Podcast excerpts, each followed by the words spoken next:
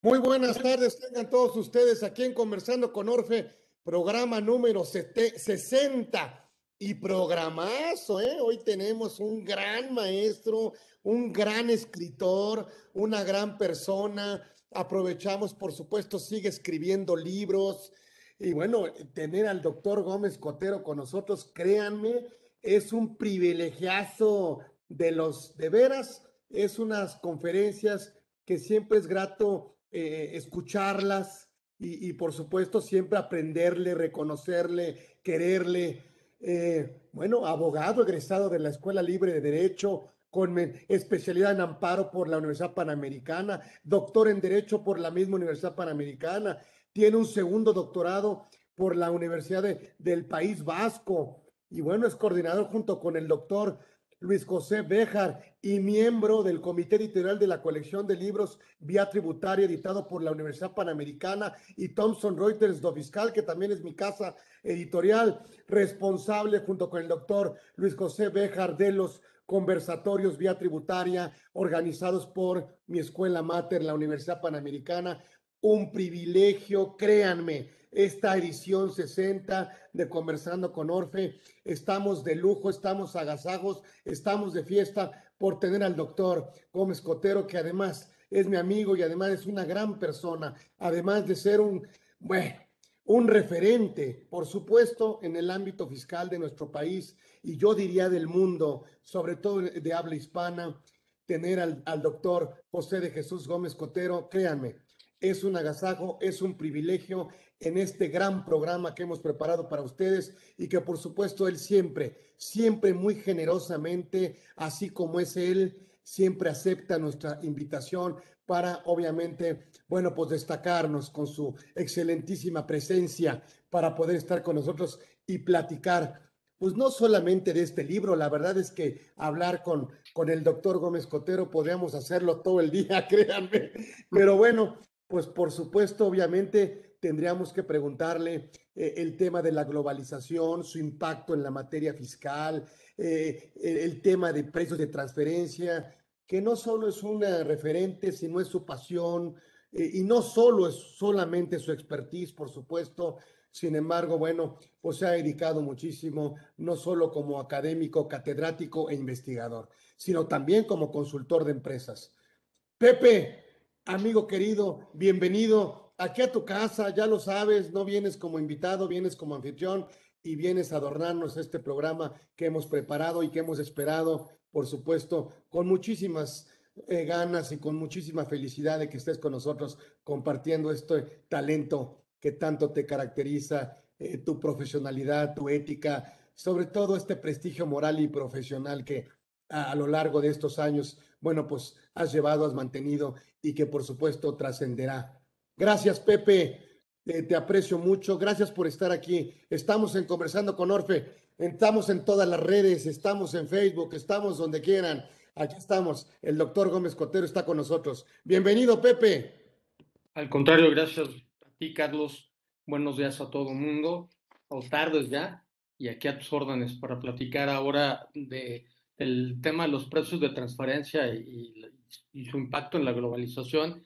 Y bueno, refiriéndome un poquito también a este libro que recientemente acaba de salir, su segunda edición, en donde se han eh, recogido algunos, algunas modificaciones que ha metido la OCDE, tanto en el tema eh, de las guías de precios fundamentalmente, y bueno, la importancia simplemente del tema habría que destacarla que uno de los puntos muy, muy relevantes de la reforma fiscal para 2022, al menos de lo que se vislumbra de la iniciativa que ya circula, es un cambio muy, muy importante y muy impactante precisamente en el tema de precios de transferencia. Entonces, eso te puede, digamos, dar luz de, de la trascendencia que va a tener el fenómeno a partir de, del siguiente año, del 2022. Y bueno, pues tú, tú dime cómo, que, platicamos o cómo platicamos un poco del fenómeno, si quieres, de los precios, evidentemente es un fenómeno de la globalización, que la globalización no es otra cosa más que el que las empresas actúen ya más allá de un, eh, digamos, eh, terreno estrictamente nacional, sino que entran a hacer operaciones de carácter internacional. Y evidentemente eso genera una inquietud para las autoridades fiscales porque se, están se dan cuenta que a través de operaciones, algunas de ellas artificiales, se envían eh, utilidades a otros territorios, en particular pudieran ser paraísos fiscales. Y entonces empiezan a buscar mecanismos para combatir este fenómeno, para tratar de evitar, o si no que se envíen, eh, digamos, que salgan recursos hacia el extranjero, sí que por lo menos las operaciones que celebren partes relacionadas se den bajo un principio que se conoce como el principio de arm's que eh, sería traducido algo así como el principio de precio justo de mercado. Lo que significa que, eh, digamos, tú en tus operaciones con tus partes relacionadas les des el mismo tratamiento que le darías a cualquier tercero. Es decir, que no manipules tu precio con tus partes relacionadas. Y a partir de ahí había que decir eh, que una condición importantísima, casi sine qua non, para que se dé la figura de los precios de transferencia, tiene que ver precisamente con la relación o la existencia de partes relacionadas. La ley y los criterios de la OCDE básicamente se refieren a tres modos o formas en donde tú te puedes relacionar, que serían eh, lo que es tenencia accionaria, eh, digamos, eh, accionistas de una empresa y otra. El segundo elemento, la segunda forma de tener partes relacionadas sería a partir del control administrativo, donde los órganos de dirección o de administración de las empresas son los mismos. Y el último, que es quizás un poco más complejo de a veces identificar, que es el famoso control efectivo, que pudiera darse en el caso de que seas el único cliente o el único proveedor, en donde de alguna manera tienes la capacidad de decidir eh, cuál es el precio en el que se pactan las operaciones. Fundamentalmente es a lo que se refiere la figura, o sea, ¿por qué partes relacionadas? Bueno, porque lo que busco es evitar que se dé esa manipulación a los precios eh, eh, para efecto de que transfiera las utilidades de un lugar a, otro. La razón lógica por qué voy a transferir utilidades entre mis propias empresas, pues obedece a donde la carga tributaria sea menor.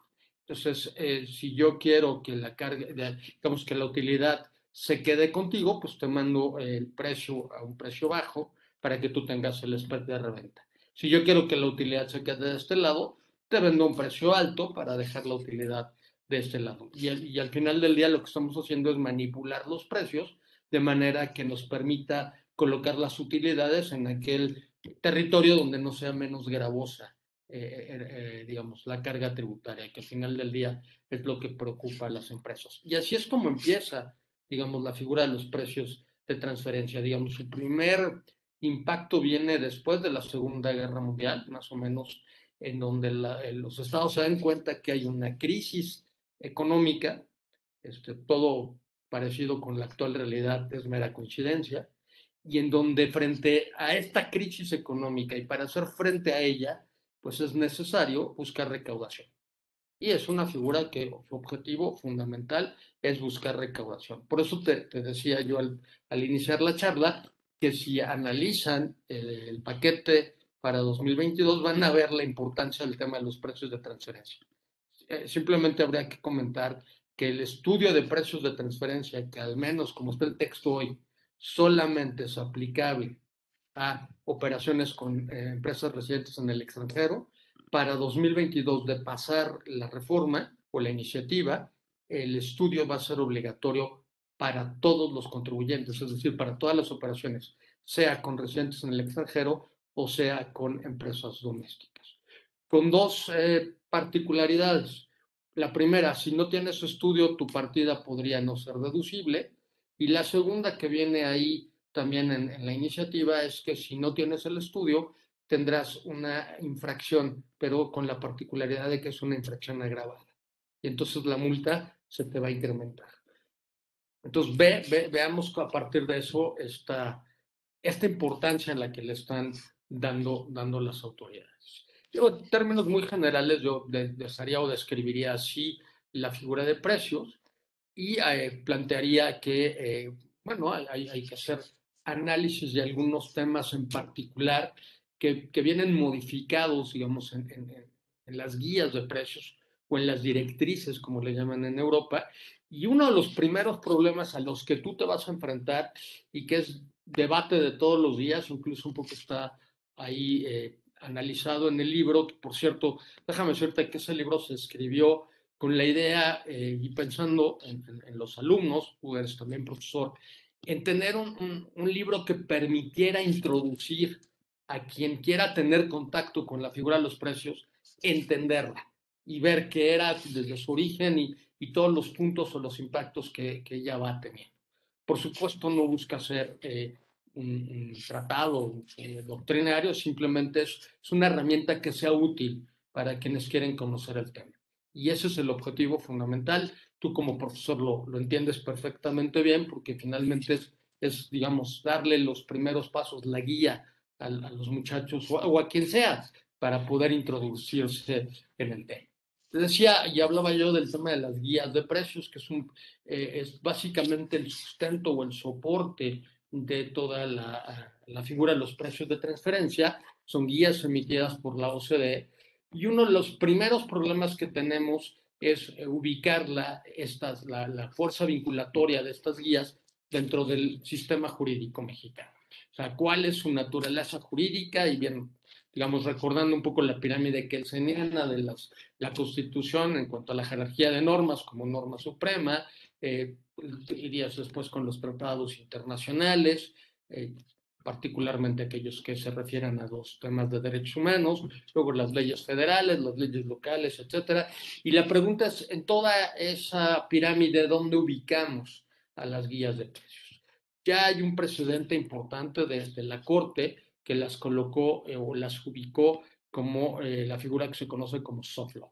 ¿Qué es el soft law en términos de, bueno, es una figura del derecho internacional privado que después se adopta eh, por los países, no solamente en, temas de derecho internacional privado, sino en temas de derecho internacional público, como es el caso de la materia tributaria, y cuyo objetivo es fundamentalmente el permitir a través de normas de carácter técnico, que son las guías, eh, que se apliquen las figuras, que se armonicen los sistemas jurídicos y se apliquen las figuras dentro de un determinado territorio. Y así surgen esta, eh, esto, estos conceptos de soft law que tienen la particularidad de que son escritos por técnicos, no son escritos por legisladores, no son escritos por eh, las personas que van y negocian los tratados, sino son los técnicos los que van dando luz de cómo aplicar un determinado tema. Por supuesto, el soft law no solamente aplica a la materia tributaria, lo hago referencia a él porque es el tema que nos importa para efectos de las guías de precios, que es su naturaleza jurídica, y ahí propiamente, y si lo quisieras ver muy simplistamente, es una especie de manual, eh, digo, un poco más complejo, pero es una especie de manual que me dice cómo aplicar los métodos de precios de transferencia, los seis métodos que están establecidos en, en el artículo 180 de la ley del impuesto sobre la renta. Las guías tienen casos, son a veces casuísticas, te explican eh, cómo, cómo, digamos, apreciar una determinada operación, qué, cuál de los métodos utilizar, aplica, hay que analizar la regla del mejor método, que también se recoge en la ley del impuesto sobre la renta mexicano, que ojo, y aquí será todo un debate, si la regla del mejor método significa el método que dé más recaudación eh, o el método que dé menos recaudación. Si eres el contribuyente buscarás la segunda posición, si eres la autoridad buscarás eh, la primera, sin embargo, las guías te dan luz y te dicen el método, el mejor método es aquel que analice mejor tu operación.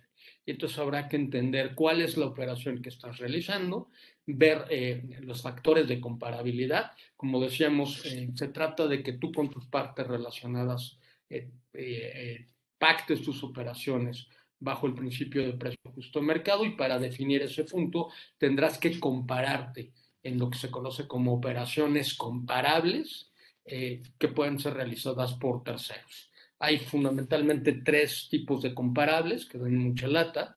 Los comparables internos, que es tu propia información en tus operaciones con terceros que no son tus partes relacionadas. Ahí, pues esa es la información que tú tienes, es difícil cuestionarla porque es tu misma información.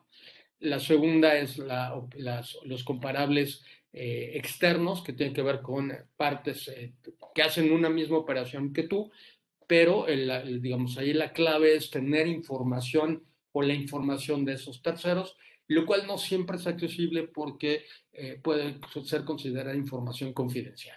Sin embargo, bueno, si hay información pública, de repente hay empresas que cotizan en mercados bursátiles y tienen que publicar información financiera para seguridad de los inversores y a veces se toma esa información eh, para tener, eh, digamos, los elementos que te permitan conocer cuál es tu eh, estructura de precios o cómo construiste tu precio.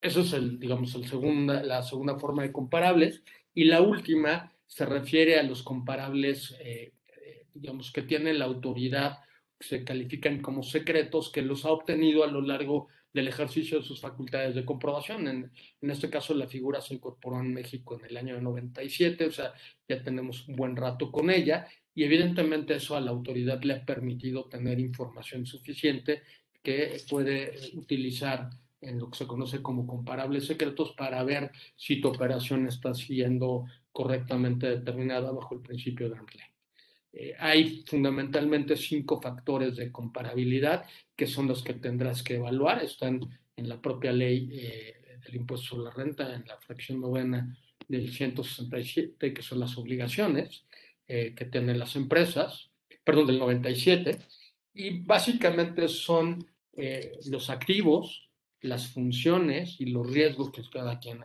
hace, la parte de, también de los contratos que es, muy relevante, eh, factores económicos que puedan influir. No es lo mismo que tú eh, hagas una operación, eh, ya no solo riesgo país, ¿no? Digamos, si estuviéramos hablando de que hicieras una operación en, hoy en Afganistán con la situación complicada que tiene, pues obviamente el riesgo país es muy delicado. Hoy ese mismo problema de riesgo país yo lo, yo lo aterrizaría incluso a una situación de riesgo región, particularmente en México. No es lo mismo eh, celebrar una operación aquí en la Ciudad de México, a pesar de todos los problemas que tenemos, que hacer una operación en zonas de altísimo riesgo que son públicas y notorias, y eso por, lo, por supuesto impacta de alguna manera en el precio.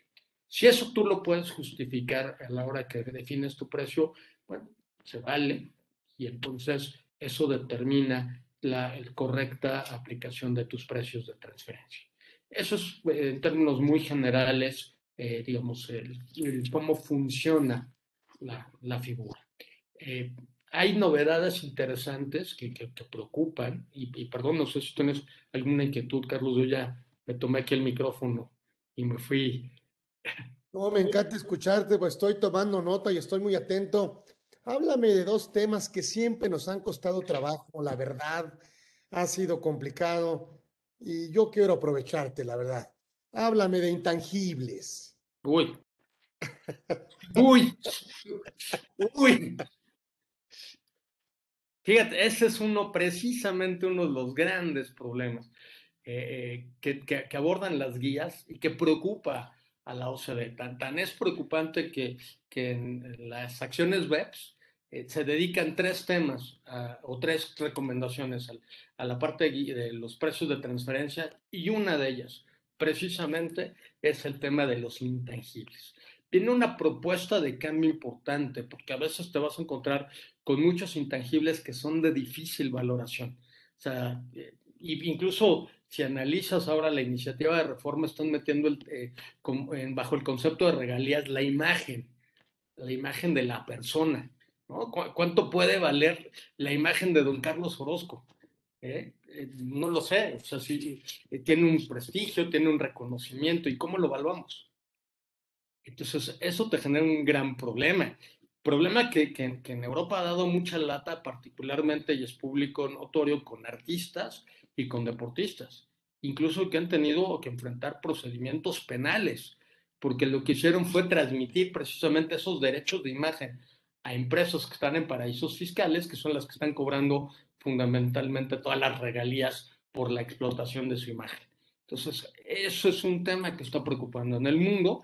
Las guías de, precios de la OCDE este, hicieron un cambio, eh, dan un giro muy importante precisamente en el tema de intangibles, ya no, ya no restringen su definición, la dejan mucho más abierta porque habrá cosas que puedan calificar como intangibles. Imaginemos que tú tienes en tu empresa una concesión del Estado para explotar o para construir una determinada actividad pública. Bueno, eso es lo que vale de la empresa.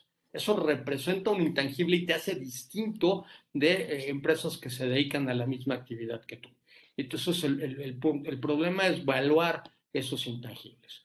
Hoy eh, los criterios OCDE están cambiando a tener en consideración lo que se conoce como eh, los activos, las funciones y los riesgos. ¿Qué significa? Es analizar dentro del grupo empresarial qué hace cada una de las empresas.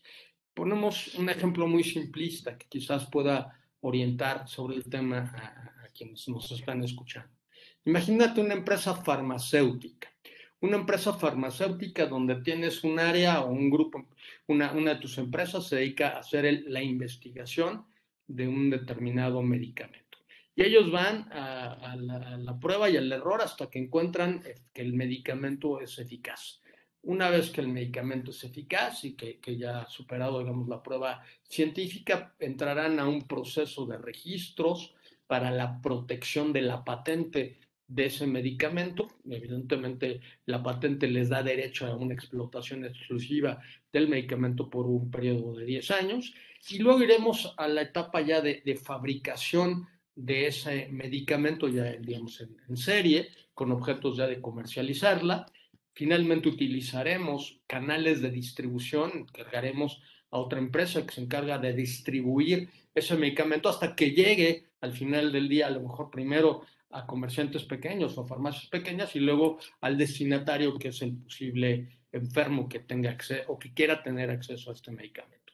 Como ves, digo, en un ejemplo muy simplista hablamos de cinco actividades distintas o funciones distintas, que es como se conoce para efectos de precios. Entonces, la pregunta es, bueno, al final eso te va a generar una utilidad global. Hay un, digamos, un pastel, llamémosle así, un pastel de utilidad. ¿Y cómo repartimos ese pastel de utilidad? Eh, cuánto le debe tocar a la que fabricó el medicamento o a la que hizo la, eh, la parte de, investigación y desarrollo del medicamento. ¿O qué es más importante? ¿El que tiene la distribución y que te permite que llegue al consumidor final? ¿O a lo mejor es más importante el que tiene los derechos de propiedad del intangible? Que ojo, también en el tema de los derechos de propiedad hay un cambio radical, porque se, usaban eh, juegos eh, a través de contratos para manipular al propietario y lo ponías en un paraíso fiscal y decías, no, a ver, espérame, vamos a diferenciar entre el propietario jurídico, el propietario legal y el propietario económico, que es quien tiene realmente, eh, eh, digamos, el rendimiento de este, de este medicamento en el ejemplo que estamos viendo o en el intangible. Entonces, ¿eso a qué te lleva? A que en, este, en estos casos, pues vas a tener que repetir ese pastel de utilidades y lo vas a tener que repartir entre todas las empresas del grupo que intervinieron. Para lo cual se está planteando la conveniencia de utilizar los métodos de reparto de utilidades. La ley, ya hablaba, que contempla en el 180, básicamente son seis métodos. Tres, los tres primeros se conocen como, como métodos tradicionales o transaccionales, porque lo que van a valorar son operaciones, y ahí pues necesitas, si vas a vendernos en celular, pues que sean eh, cosas, pero, eh, digamos, bienes propiamente hablando. Y los otros tres métodos son eh, métodos de repartos de utilidades. Estos métodos de reparto son más ocurridos para, digamos, valorar operaciones como la que comentamos de esta farmacéutica, donde tienes que definir cuánta de la utilidad global que se genera le toca a cada una de las empresas que intervinieron. Y de hecho la OCDE está dando en las guías de 2017, que son la última versión, mucha importancia a los métodos de reparto de utilidades. Y, tan, ojo, tan esto es importante, estos métodos de reparto de utilidades, que eh, es una de las ideas que se tiene eh, en la OCDE con el impuesto mínimo global, del que seguramente ya han escuchado seguramente tú, y tiene que ver mucho para ver cómo grabamos la economía digital. ¿Por qué la economía digital? Porque tiene que ver con intangibles. La economía digital fundamentalmente está eh, definida por intangibles. Y entonces lo que dice la OCDE, vamos a grabar de acuerdo a donde se generó el valor que finalmente se traduce en una utilidad. Y la, la, idea que tienen con el tema del impuesto mínimo global, que bueno, ya hubo un acuerdo eh, en el cuanto a que sería alrededor del 15%, eh, es cómo definir ese 15% sobre qué base. Y entonces aparentemente la base, eh, al menos la propuesta inicial, es esta de aplicar estos métodos de reparto de utilidades para definir la base de lo que le tocaría a cada una de las empresas del grupo y a partir de eso obligarles a hacer un pago mínimo que deje recaudación en el lugar donde el valor eh, se generó. Por ahí viene el, el, tema del impuesto mínimo global, habrá que esperar a octubre, que es cuando se supone que se va a liberar ya un poco el, eh, o se va a aterrizar cómo es que va a aplicarse este impuesto mínimo global, pero al menos lo que se ha filtrado, lo que se escucha, ahora sí que entre corrillos, tiene que ver precisamente con el tema de precios, con el tema de los métodos de precios, fundamentalmente. Bueno, por ahí va, no sé si has agregar o comentar algo. Excelente, mi querido. Oye, Pepe, háblame de otro tema muy complejo. Te lo tengo que preguntar. Operaciones financieras. Uy. Uf. yo, yo, aprovecho.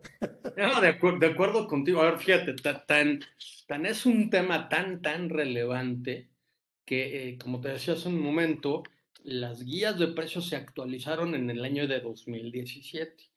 Que, bueno, ya, ya están en el libro, ya están referidas a él, que la, la primera edición salió antes de, de, de este cambio.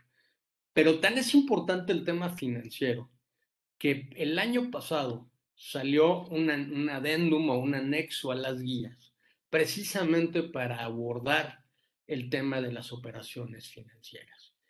Salió, si no me falla la memoria, en agosto del 2020. Más, o menos, digo, hablando un poquito de memoria. Pero es muy reciente.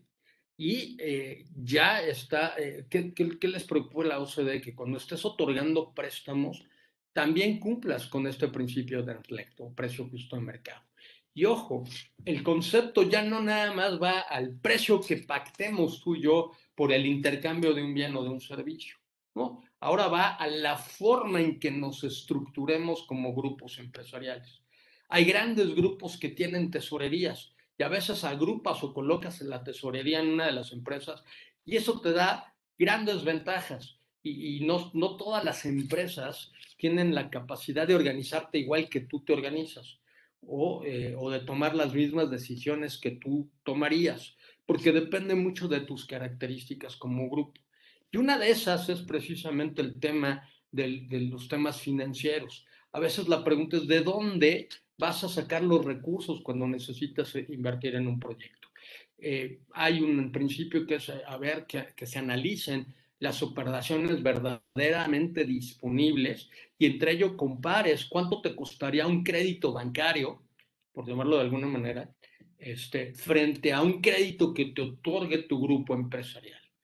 A veces hay formas de hacer como lo que le llaman cash pooling, o sea, este, como vaquitas, llamémoslo en, en un lenguaje más coloquial, entre todas las empresas del grupo, de manera que estas empresas del grupo tengan ahí, digamos, su guardadito de recursos para que cuando alguien necesite, bueno, de ese guardadito se eh, eh, aporten estos recursos a, eh, a, la, a, la, empresa que lo necesite, porque a lo mejor está entrando a un proyecto de inversión nueva, etcétera, la, la, la razón que sea. Bueno, hay que analizar esa necesidad y si te es más caro el ir con tu grupo o el, ir al banco. Esas son las partes de, la, de, las, de los temas que toca el, capítulo de las guías en materia de créditos. Otro tema importante son las garantías. Le vas a, si tú le prestas a un tercero, le vas a pedir garantías para el, aquellos casos en que no te pague. Bueno, ¿por qué a tu parte relacionada no le pides garantías? ¿O cuál es la causa que justifica que no le vas a pedir garantías? A veces hay seguros y a veces hay reaseguros, ¿no? Eh, entonces, eso se tiene que analizar y en estos reaseguros cuál es el costo de los mismos y si cumple con este precio, si es el, el es decir, el, el, costo que le cobrarías a un tercero o estás manipulando precios, ¿no?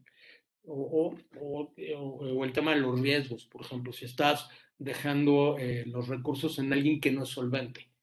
O sea, ¿Cuál es el objetivo de que, de que se los dejes ahí? ¿Estás manipulando el precio precisamente por ese que no es solvente? ¿O lo quieres ayudar, lo quieres inyectar a que se, a que se levante? Y entonces hay que justificar eh, un tema que, que, hoy está muy de moda, que es la famosa razón de negocios, que bueno, eso es todo un tema aparte, porque la forma en que lo incorporamos a México es incuestionable, pero bueno, o sea, el, la real razón de negocios de tu operación. Entonces, por, por ahí vienen eh, cambios importantes, están analizados, por supuesto, más a detalle por ahí en el libro, pero es, por supuesto, uno de los temas muy, muy relevantes eh, que, se van a, que se están viviendo en precios. Háblame, mi Pepe, por favor, aprovechando, mi querido doctor. Reestructuras empresariales. Sí, también. También es un tema que preocupa.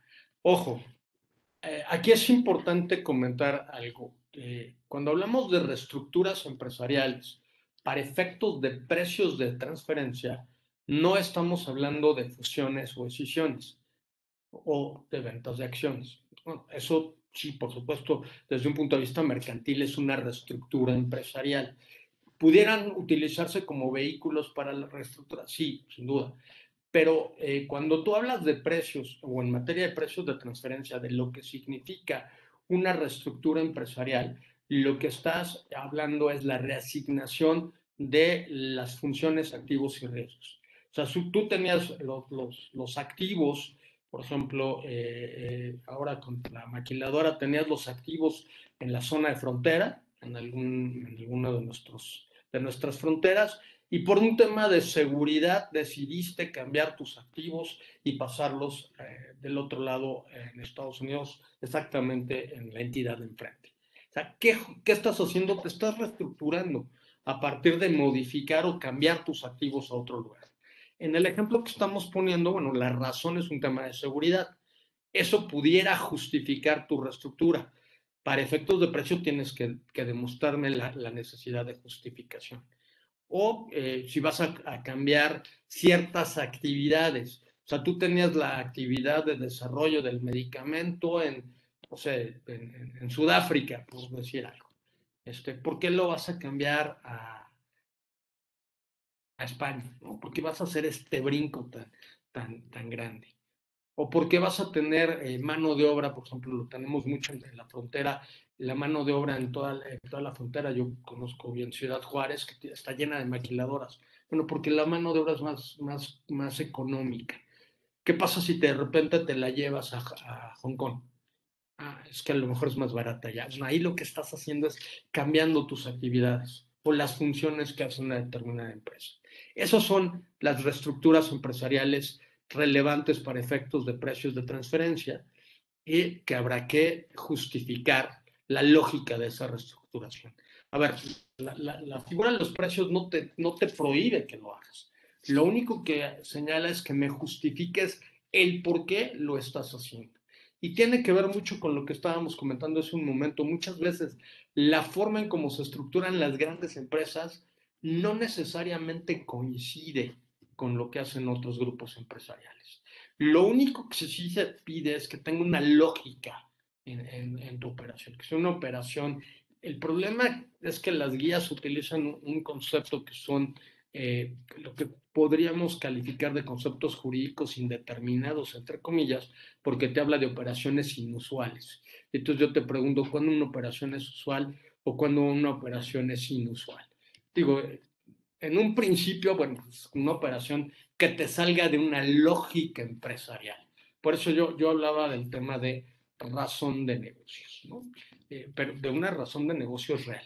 Si, eh, si, tú dices, oye, es que está muy, muy difícil el tema en la frontera y necesito seguridad, pues ahí tienes una razón de negocios por la que estás cambiando eh, de lugar. O, temas de, seguridad jurídica, ¿no? O sea, si me cambias las reglas del juego y tengo, pierdo seguridad jurídica, este, pues el inversor, este, pues es muy frío, ¿no? simplemente mueve el dinero donde el dinero le dé seguridad. ¿No? O sea, él no, no, no, va a tener, valga la expresión, sentimientos, ¿no? Va a tomar decisiones muy, muy frías. Este, yo recuerdo alguna vez algún chileno, eh, profesor nos decía, cuando le preguntábamos por qué había funcionado el modelo chileno, y nos decía, pues mira, este, el inversor va a preferir sacrificar rendimiento si lo que ve es riesgo en su seguridad en, la inversión. Entonces va a preferir moverse, aunque le des alto rendimiento. Si no tiene seguridad en la inversión, no se va a quedar, no va a invertir contigo. Entonces, eh, esas son razones que te generan, digamos, eh, reestructuras empresariales a efectos de precios de preferencia. Sí, yo creo que podríamos aprovechar para que, ya lo comentaste un poco, pero yo creo que sí valdría la pena este tema en relación con este impuesto mínimo global, mi Pepe. Eh, bueno, a ver, lo, eh, lo, que pasa es que como platicábamos mucho, las, eh, las, em, digamos, en la economía digital, actúas primero con activos intangibles, que es básicamente una de las herramientas muy importantes de la economía digital, por un lado. y, eso te genera un problema de cómo valorar estos, estos activos intangibles. Entonces, la, la, preocupación es tratar de grabarlos donde, donde se genera este, precisamente este, eh, el valor que va al final del día a contribuir al, al gran pastel, llamémoslo así, de utilidades. Entonces, la pregunta es, ¿tú cuál fue tu participación en la elaboración de ese pastel? viéndolo así muy simplista, ¿no? Entonces, interveniste mucho, interveniste en un 60%, en un 20%, en un 30%. Es, es por eso que, eh, digamos, la tendencia de la OCDE es utilizar los, métodos de reparto de utilidades para tratar de identificar esa, colaboración en la integración del pastel llamado utilidad de cada, eh, de cada empresa y a partir de eso establecer o definir la base gravable sobre la que vas a aplicar este impuesto mínimo global. Con lo cual, en teoría, se supone que ya no me importará si estás en un paraíso fiscal o no, si el paraíso fiscal te, te cobra una tasa reducida o no, porque tú le vas a tener que poner el 15% que es el, el impuesto mínimo global que han definido los países. Sí, no recuerdo ahora la fecha, pero es muy reciente si no me falla, creo que por de julio, junio, julio, se reunieron 130 países y fueron los que aprobaron o estuvieron de acuerdo en establecer este, este mínimo global en un 15%.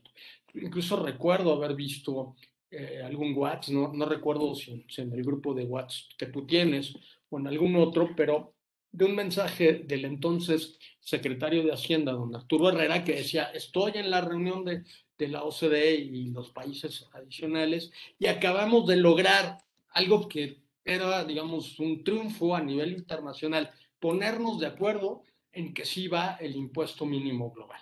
Por supuesto, hubo algunos países que eh, no están muy de acuerdo, entre ellos Dinamarca, porque pues ellos eh, dicen, pues yo con el 12% que les cobro funciono muy bien, tengo lo suficiente para sacar mi, mi recaudación para enfrentar mi gasto público y pues por qué tengo que subirle a, ellos si les va el efecto al revés, ¿no? En vez, de, en vez del 12 les vas a incrementar tres puntos porcentuales y eso pues evidentemente puede generar eh, no una situación de aceptación por parte de las empresas que están ahí.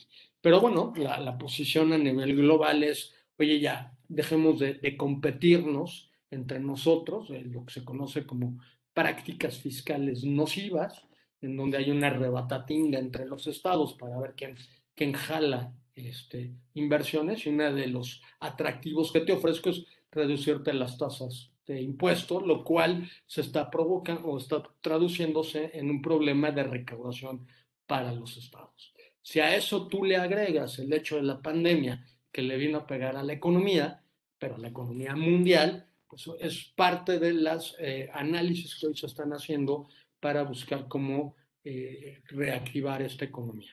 Hay países que apoyaron a sus empresas, hay otros países que tomaron caso mexicano, decir, yo no eh, ni me endeudo ni, le meto apoyo a las empresas, pero también necesito recaudación.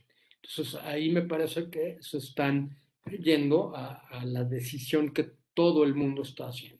Desgraciadamente, bueno, el fenómeno global no nos podemos abstraer ningún estado. Eh, eh, yo escucho de repente el decir, oye, es que las ideas neoliberales no, no estamos a favor de ellas, pero al final del día estamos adoptando, y al menos en el tema fiscal, las posiciones más neoliberales que se están recomendando por la OCDE. ¿Por, lo, ¿por qué? Pues porque se necesita recaudación y lo que los estados buscan es mayor recaudación. Y te decía, tan el tema de precios es tan relevante y lo será para el año que entra, que ya en operaciones domésticas, llamémoslo así, el tema de precios va a ser muy, muy importante. Y pues seguramente va a dar un filón de recaudación para las autoridades fiscales. Muchas veces el empresario, por lo, por lo menos el pequeño, mediano, eh, pyme, pudiera siempre a lo mejor mm, como que tiene desvalorizado el tema de precios. Eh, y nosotros insistimos, eh, y ¿qué consecuencias podría tener un contribuyente que no contara con documentación e información? Ya no digas con el estudio, ¿sí? En caso de que la autoridad ejerciera sus facultades y pidiera que las operaciones entre partes relacionadas contaran con ese soporte, Pepe. En tu experiencia, ¿qué ha pasado ahí? Bueno, a ver, tienes toda la razón del mundo. Eh, los empresarios pequeños y medianos no lo valoran porque también eh, probablemente eh, la justificación es que son estudios caros.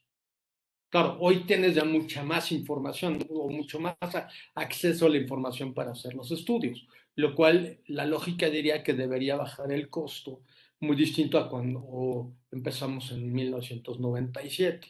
Yo, yo recuerdo que unos buenos amigos se, se agruparon, un, un equipo, llamémoslo así, eh, para comprar unos discos de, bases de datos para calcular los estudios de precios, que en esa época eran, costaba el, el disco 20 mil pesos con la problemática que te duraba un año, ¿no? Este, y al año ya no servía para nada.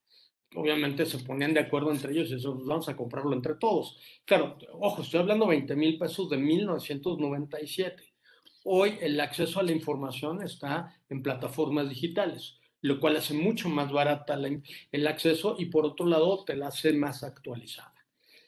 Entonces, eso es una herramienta bien importante que debería bajar el tema del costo del estudio de precios de entrada, hacia los parámetros de 1997. ¿Cuál es la problemática que, que, se tiene y tú la, la, la comentas o la preguntas? Es que el estudio de precios está regulado en la fracción novena del 97, que son las obligaciones de las empresas. Y entonces el no tener el estudio te lleva de entrada al que estás incumpliendo una obligación. Pero adicionalmente, hay por ahí, no recuerdo ahorita la, la fracción de los requisitos de las deducciones, que debe ser de las primeras fracciones, que cumplas o que te obliga a que cumplas con todas estas obligaciones fiscales que están en este artículo. Entonces, en automático, al no cumplir con esta obligación de la fracción novena, eh, te colocas eh, exactamente en, esta hipótesis de no cumplir con un requisito de deducciones, lo cual te llevaría a que la partida de entrada es no deducible. Segundo, como tú no has acreditado cumplir y, la, y la, la, legislación mexicana, el primer párrafo del 179 te habla de ingresos y deducciones, no de, no de cómo pactaste tus operaciones. Y eso tiene una historia, porque era toda una discusión si eso rompía el principio de autonomía o la, la voluntad de las partes. Entonces, cuando empezaron a discutir el tema, dijo la autoridad, mira, no te preocupes, tú pacta lo que se te pegue la gana. Tú, yo te respeto tu principio de autonomía, la voluntad de las partes, pero para efectos del cumplimiento de tus obligaciones fiscales, los ingresos y las deducciones me las vas a calcular bajo la metodología de precios. Vas a cumplir con el principio de amplio. Y dice el segundo párrafo, y si tú no lo haces, entonces eso habilita la posibilidad de que la autoridad lo haga por ti. Entonces yo, autoridad, voy a determinarte cómo, cuánto debería ser el valor de tu ingreso o de tu deducción en una operación con tu parte relacionada. Y, y, y aplicará todas las reglas de precios. El problema es que cuando ya lo hace la autoridad, lo va a determinar en un crédito fiscal. Y al determinarlo en un crédito fiscal, más allá del tema de los ajustes de precios que se dan, eh, que básicamente es ya sea un incremento en los ingresos o una disminución en las deducciones, porque el tema precios puede ir para arriba o para abajo, o sea, no hay prohibición, eh, te vas a enfrentar primero a un problema. Eh, si es una operación internacional, que la acepte tu contraparte, tu, tu, tu, tu, parte relacionada, perdón, o la, y, y la autoridad del otro Estado. Porque si la autoridad del otro Estado no acepta el ajuste que está proponiendo la autoridad mexicana, tienes un serio problema que se conoce como de doble tributación económica, ¿no? Porque te modificaron tu base a ti, pero tu contraparte no está modificando. Eh, para eso, bueno, eh, los propios tratados de doble tributación regulan el tema de eh, los acuerdos mutuos, en donde se busca que entre los fiscos de los dos estados se pongan de acuerdo y resuelvan el problema. Este, ojo, siempre y cuando logres que lo resuelvan que la única obligación que tienen en términos de los tratados es de sentarse a platicar, pero no que lleguen a un acuerdo. Eh, los últimos me hablan de eh, pero al, al, menos hay muchos países, particularmente el caso mexicano, que se resisten al arbitraje. Y evidentemente se resisten porque en caso de perder, bueno, pues obviamente hay que acatar el compromiso arbitral. Eso sería, por un lado, una consecuencia. Otra es que, eh, como te lo van a determinar en un crédito fiscal, una, este ajuste, pues ese crédito fiscal tiene consecuencias de accesorios, o sea, recargos y multas. Y punto muy importante, desde el año pasado desapareció un último o penúltimo párrafo del artículo 76 del código que te daba un beneficio de un descuento en el 50% de las multas si tenías un estudio de precios eh, lo cual acreditaba que tenías la intención de cumplir.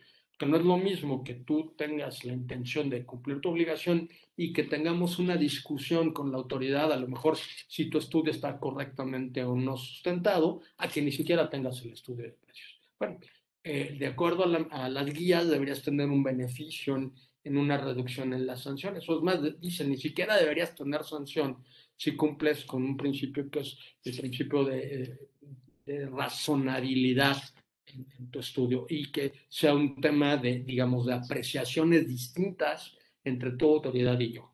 Ay, tú no estás actuando de mala fe, quieres cumplir y solamente tenemos apreciaciones distintas. En esos supuestos, dicen las guías, no se debería sancionar al contribuyente que pretende cumplir. Sin embargo, hoy se quita esta reducción que, que teníamos desde el año pasado y la multa va al 100%, bueno, del 70 al 100, porque, que es la regla que habla el 76. Pero ojo, la propuesta que viene para 2022 es que no solamente es la multa, sino que además por no tener el estudio tienes un agravante. Y entonces eso implica una conducta calificada que te aumenta el valor de la multa. Y, entonces sí, sí viene muy, muy fuerte el camino por ahí para el año que entra. ¿no? Es un, poco la, eh, eh, digamos, lo que te podría decir en términos muy generales de eh, el problema por no contar con el estudio de precios. Pues esta segunda edición de esta obra, mi querido Pepe, felicidades, es un gran libro, eh, ya tuve oportunidad de hojearlo, este, importantísimo el tema que abordas, todo el tema de precios me parece que es la herramienta recaudatoria de los países del mundo. Eh, Totalmente. y, qué mejor estudiarlo del propio libro. Ahí vi que lo tenías, ¿verdad? Y lo tienes, ¿no? aquí está, mi estimado Carlos.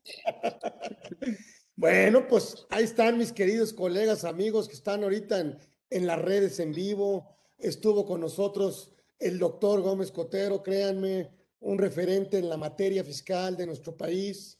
Por supuesto, un académico, pues de mucho prestigio en en mi alma mater, la Universidad Panamericana. Y bueno, pues siempre, siempre escucharlo, siempre tomar, eh, siempre asistir a las aulas, sobre todo ahora virtuales o presenciales o híbridas, con el maestro Gómez Cotero. Siempre, siempre ha sido un privilegio, créanme, siempre ha sido un privilegio. Y por eso, por eso nos dio, ahora sí que nos dimos a la tarea de pedirle que estuviera con nosotros hablando de, de esta obra, de los precios de transferencia, obviamente frente al fenómeno de la globalización que editó con Thomson Reuters y que bueno, y que muy amablemente hoy nos platicó y además nos dio, bueno, pues un contexto general de lo que es el tema de precios. Pepe, muchísimas gracias. Déjame darte un reconocimiento, aunque sea virtual.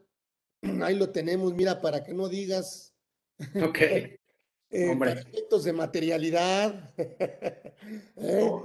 Aquí está un reconocimiento virtual, pero sobre todo el reconocimiento es que tienes todo nuestro cariño en la comunidad Orfe y por supuesto no, no vienes de, de invitado, sino que estás como, como anfitrión. Es tu casa.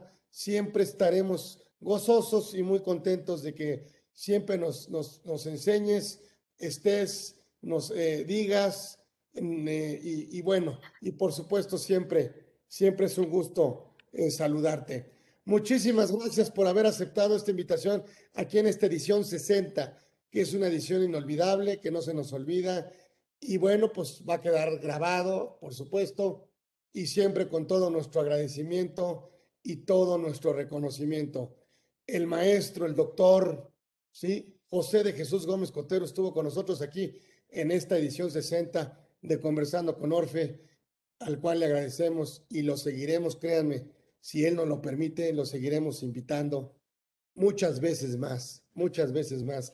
Gracias, Pepe. Gracias a todos los que se metieron. Nos vemos próximo miércoles aquí en Conversando con Orfe en una más de otra edición. Me despido de ustedes y bueno, pues le agradecemos nuevamente. El doctor Gómez Cotero estuvo con nosotros. Gracias, gracias Pepe, gracias a todos, gracias. Nos vemos. Gracias a ti, Carlos. Hasta luego. Buenas tardes a todos.